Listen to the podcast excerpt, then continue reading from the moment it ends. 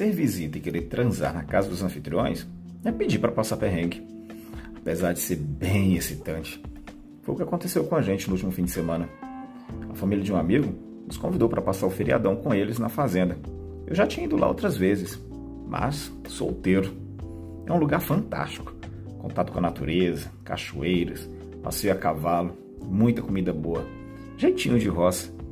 Os pais do meu amigo não sabiam que éramos um casal. Por isso nos colocaram num quarto com duas camas de solteiro. Mas o pior é que o quarto era colado ao dos donos da casa.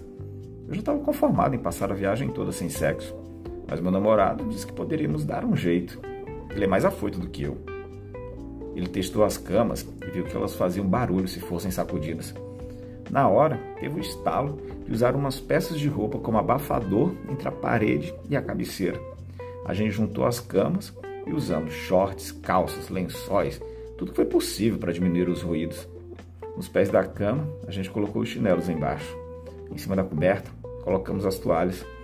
A gente não podia correr o risco da dona da casa encontrar manchas suspeitas quando fosse lavar a roupa de cama. Cenário montado, vamos aproveitar.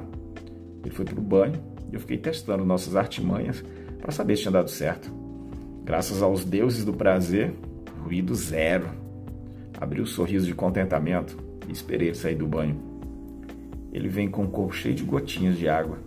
O pau duraço vem na minha direção. Fiquei excitado na hora. A visão do corpo dele molhadinho, com o peitoral torneado, me deu um calor, parecia febre de 40 graus. O pau grosso, apontado para frente, chamava minha boca. Eu me ajoelhei, segurei firme o cacete dele e comecei a lamber a cabecinha rosada. Minha língua dava voltas na chapeleta, depois fui abocanhando a rola veiuda. Ele segurava minha cabeça, manobrando o ritmo do boquete. O saco dele é um dos melhores que chupei. As bolas grandes ficam balançando e dá para colocá-las uma de cada vez na boca. Ele mordia os lábios, revirava os olhos. Como a gente não podia fazer barulho, ele segurava os gemidos.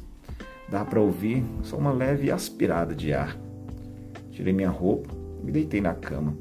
Ele veio por cima de mim, me beijando. Começou pela boca, depois foi descendo, descendo, descendo. Me arrepiei todo quando os pelinhos da barba roçaram meu pescoço. Ele foi beijando meu peitoral, chupando mordendo meus mamilos. Com a mão firme na minha bunda, foi beijando minha barriga até chegar ao meu pau. Ele engoliu meu cacete todo de uma vez. Depois foi liberando aos poucos. Ele sugava a cabecinha até parar de sair a babinha. e me revirava na cama.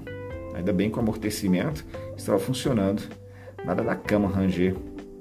Ele levantou minhas pernas e passou a linguar meu cozinho. Ele dava umas mordidinhas nas pregas e magiava a língua na auréola do meu cu.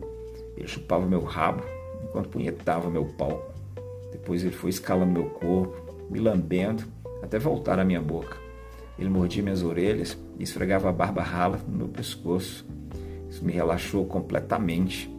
Na mesma hora, senti o pau dele entrando no meu cu. Para evitar qualquer gemido mais forte, ele me beijou novamente e socou tudo. Eu arregalei os olhos e contive a vontade de gritar. Ele ficou com o pau paradinho, todo enterrado em mim, até sentir meu corpo entregue. Ficamos num gostoso vai e vem de frango assado. Ele abriu mais um pouco minhas pernas e ficou chupando os dedos dos meus pés. Eu me punhetava e ele macetava meu rabo. De vez em quando, ele tirava todo o pau e socava de uma vez. Senti meu pulso dilatar. Depois ele me virou, pediu para ficar de quatro. Apoiei minha cabeça no travesseiro e empinei o rabo. Ele puxou meus braços para trás e começou a meter. Faltava meter as bolas. Eu quase enlouqueci de tesão.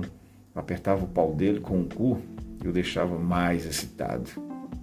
Ele soltou meus braços, me segurou pela cintura e passou a meter com mais força e mais rápido. Abafei meus gemidos, mordendo o travesseiro. Ele metendo gostoso e eu me punhetando. O ritmo intenso das socadas me fez gozar. Esporrei a toalha toda. Ele deu mais duas socadas e gozou também. Em seguida, desabou em cima de mim, ainda com o pau enterrado no meu cu. O corpo dele continuava pingando sobre o meu, mas dessa vez era o suor do gozo. Apagamos só acordamos no dia seguinte, quando a mãe do meu amigo bateu na porta nos chamando para tomar café.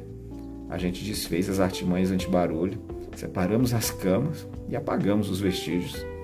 Tudo limpo, fomos para o café sem levantar nenhuma suspeita da noite de prazer.